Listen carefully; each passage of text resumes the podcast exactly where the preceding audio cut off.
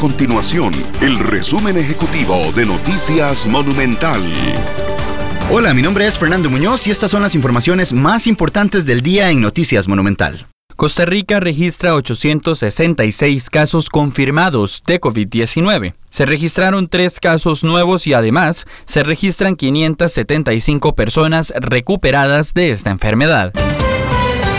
El Ministerio de Salud informó que multará con un salario base a los ciclistas que incumplan con las medidas sanitarias. Esto luego de que el fin de semana en varias redes sociales personas denunciaran aglomeraciones de ciclistas en la provincia de Cartago.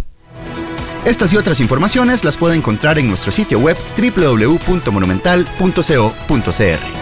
Nuestro compromiso es mantener a Costa Rica informada. Esto fue el resumen ejecutivo de Noticias Monumental.